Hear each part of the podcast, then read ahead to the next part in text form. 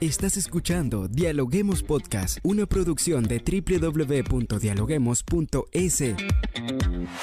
Cientos de académicos analizan, opinan y debaten. Son voces frescas que llegan a renovar la opinión pública desde una perspectiva diferente. Somos la puerta de entrada a la academia. Somos el nexo de la academia con la comunidad. Escucha nuestro podcast en Spotify o a través de la web www.dialoguemos.es. A continuación, Rangira Briseño debate junto a expertos, académicos y estudiantes los temas más curiosos del planeta. ¿Qué tal amigos? Como siempre le damos la bienvenida a un nuevo episodio. Saludamos a todas las personas que se conectan a esta hora en el Ecuador y en el mundo a través de la www.dialoguemos.es. Soy Rangira Briseño y estoy lista para dialogar con los académicos de las universidades más prestigiosas del país. Hoy hablamos de un tema súper interesante, de una herramienta novedosa ya en una segunda edición que ha publicado la Universidad San Francisco de Quito, especialmente la Escuela de Salud Pública y su carrera de nutrición. Han investigado y han elaborado un segundo manual fotográfico de porciones para la cuantificación alimentaria del Ecuador, una útil herramienta sin dudas que va a mejorar la labor de los profesionales del área de salud. Bien amigos, y para hablar de este tema, hoy nos acompaña María Lisa Herrera, una de las investigadoras docentes de la Universidad San Francisco de Quito. Ella estará con nosotros el día de hoy en Dialoguemos Podcast. Bienvenida María Lisa. ¿Cómo estás? Buenos días, Yandira. Qué gusto estar acá. Ecuador eh, es uno de los países que ha sido más perjudicado por la diabetes mellitus. Fue una de las segundas causas de muerte en la población en general. Esta patología se asocia con los estilos de vida no saludables y queremos preguntarle cuál es el objetivo principal de crear un manual fotográfico y qué vinculación tiene este manual con el estilo de alimentación de los ecuatorianos. Sí, mira, lo que nosotros creamos es un manual fotográfico para cuantificación alimentaria. Esta es una herramienta, sí, que sirve para que todo profesional de la salud que estudia los patrones alimentarios pueda eh, realizar una encuesta alimentaria y eh, tener datos muy confiables, ¿sí?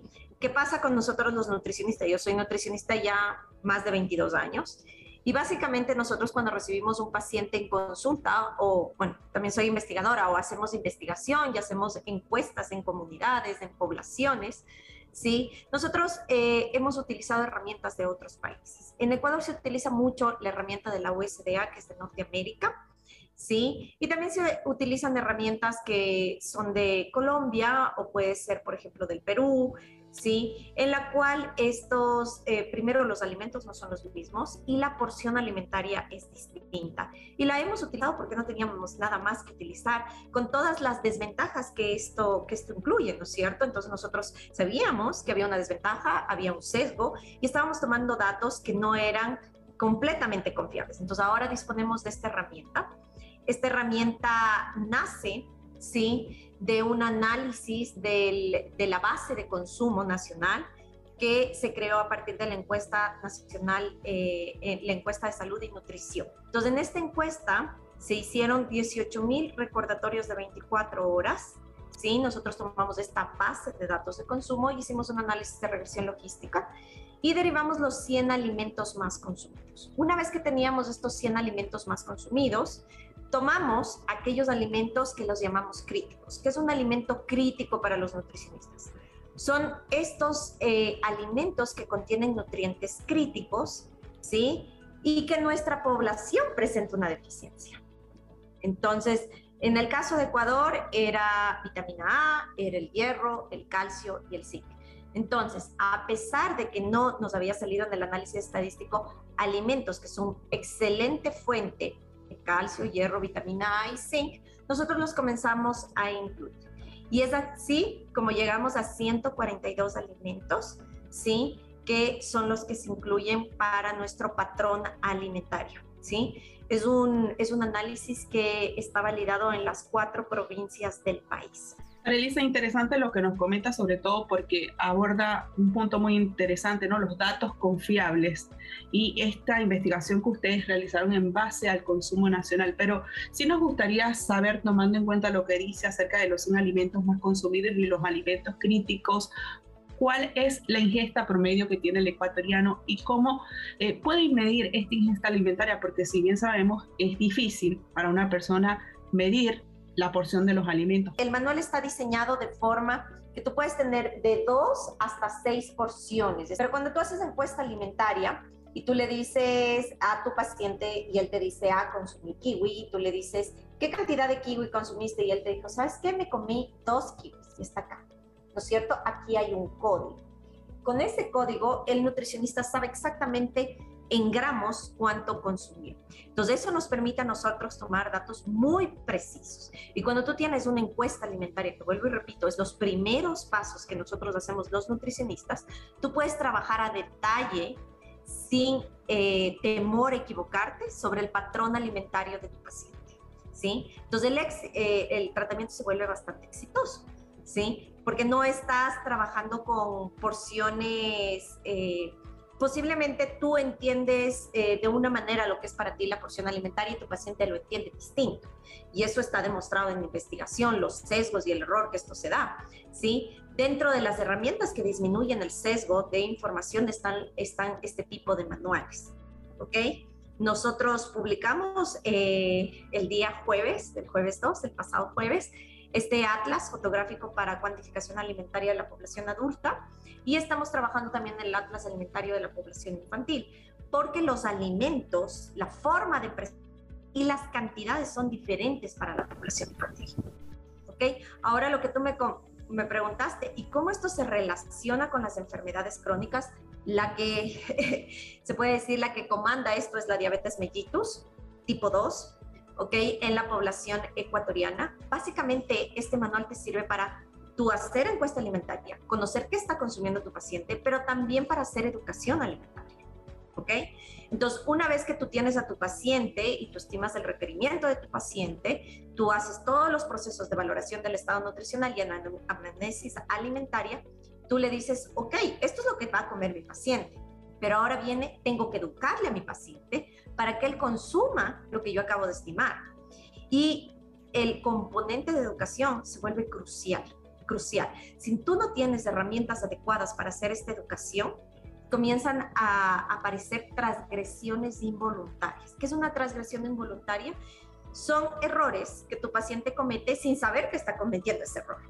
Porque cuando nosotros hacemos este patrón, esta, esta toma, este registro fotográfico, trabajamos con medidas caseras que son propias de nuestra región. ¿Sí? Entonces, adicional a los 142 alimentos, encuentras 49 medidas caseras del Ecuador.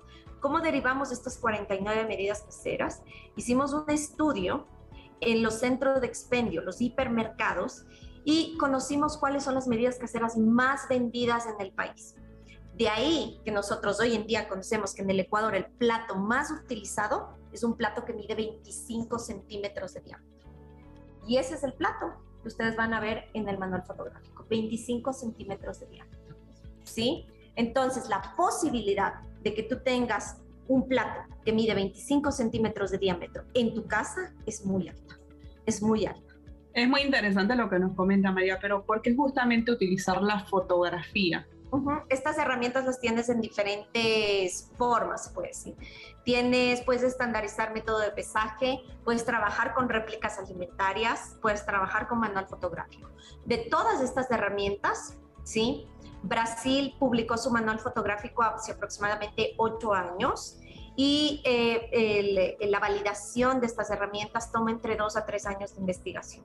Ellos hicieron su validación tras la primera publicación de su atlas alimentario y tuvieron un error en el registro de datos de menos del 1%. Entonces, el nivel de sensibilidad y especificidad en la toma de datos supera el 97%, lo cual estadísticamente es maravilloso, es fabuloso. Muy pocas herramientas tienen tan bajo eh, porcentaje de error. ¿Ok? Y es la razón por la cual nosotros de todas estas herramientas decidimos inclinarnos por un eh, manual fotográfico. María, ahora hay un componente que usted hacía referencia y es el término de la educación, ¿no?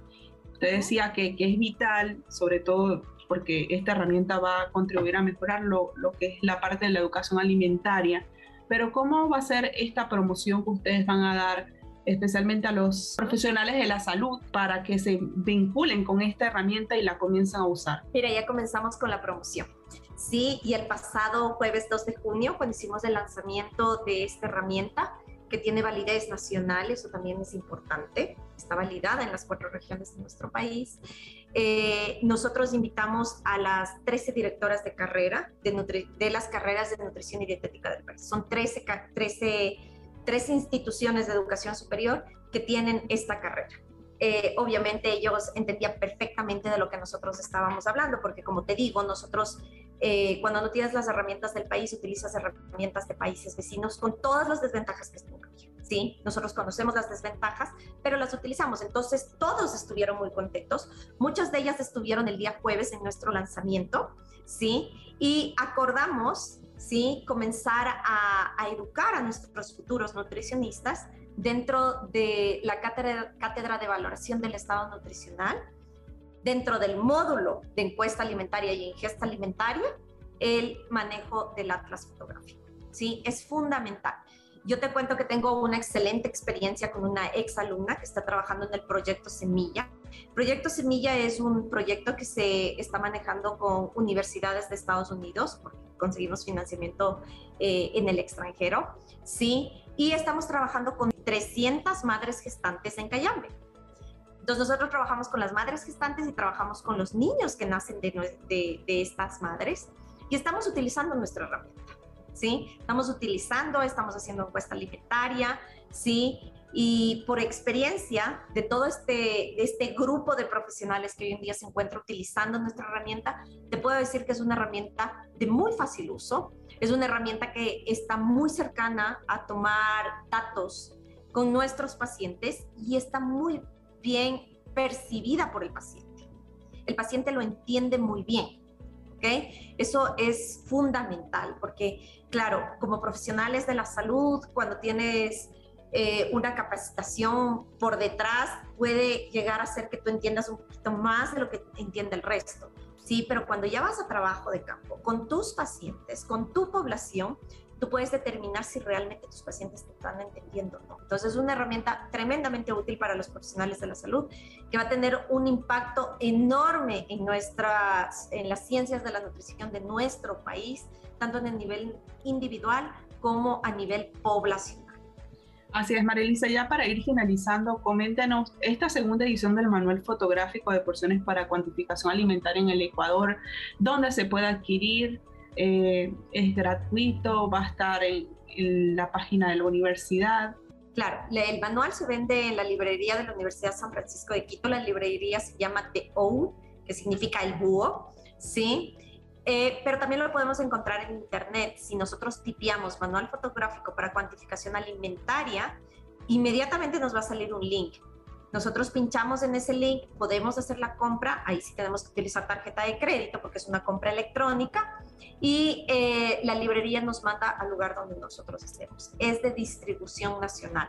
Entonces, si yo la quiero comprar y estoy en Guayaquil o estoy en Galápagos o estoy en la Amazonía, me va a llegar el manual. Me va a llegar el manual porque estamos trabajando con un courier que es de distribución nacional. Ahora es importante acudir al nutricionista, ¿no? Y no comprarlo individualmente es fundamental acudir al nutricionista porque para poderlo utilizar bien necesitas una guía de un profesional. Y más que nada, es más importante que eso es acudir a tu nutricionista porque el, nutricionista tiene la formación suficiente para darte un plan de alimentación adecuado a tu requerimiento y a tus necesidades. ¿Sí? Es por eso que no podemos tomar dietas estandarizadas del internet que te diga mujer de 28 años, de tal peso y tal talla, porque esa mujer puede tener mil y un factores que pueden cambiar esa alimentación. Puede tener dislipidemia, puede tener sobrepeso, puede tener bajo peso, puede estar eh, empezando un embarazo, ¿verdad? O simplemente eh, necesita hacer alguna modificación de su composición corporal y el nutricionista está capacitado para poder manejar todas estas variantes que tú puedes llegar a tener. No, súper interesante, María esta herramienta que, bueno, hoy nos muestra en la universidad y que es una investigación que, como bien usted decía, va a contribuir a mejorar eh, los patrones alimentarios de los ecuatorianos. ¿Alguna reflexión final que nos quiera dejar el día de hoy?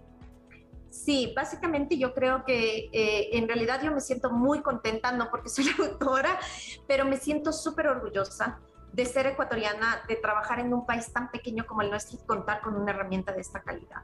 Sí, muy pocos países en Latinoamérica disponen de una herramienta con validación nacional y nosotros somos el segundo. El primero fue Brasil, ¿sí? con la Universidad Federal de Paraná. De hecho, nuestra cuarta autora, porque somos cuatro autoras, tres de la Universidad San Francisco y una autora de la Universidad Federal de Paraná.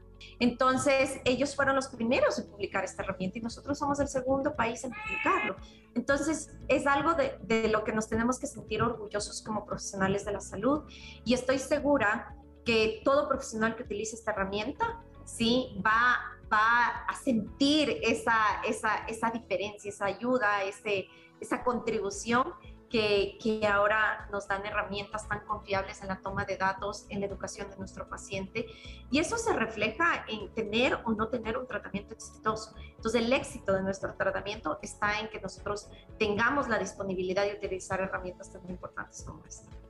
Así es, Marelice, igual muy agradecida por habernos acompañado en este pequeño espacio de Dialoguemos Podcast. Esperamos contar con su presencia en una nueva oportunidad. Gracias, Yandira, un gusto. Gracias por escucharnos. No se olviden de seguirnos en nuestras redes sociales, Facebook, Twitter e Instagram como Dialoguemos Info y visitar nuestra página web dialoguemos.es. Soy Rangira Briseño y seguimos dialogando en podcast. Esto fue Dialoguemos Podcast. Escucha todos los programas de Dialoguemos Podcast en www.dialoguemos.es. Suscríbete para no perderte ningún episodio. Estamos en Spotify. Sigue escuchando Dialoguemos Podcast, el nexo entre la academia y la comunidad.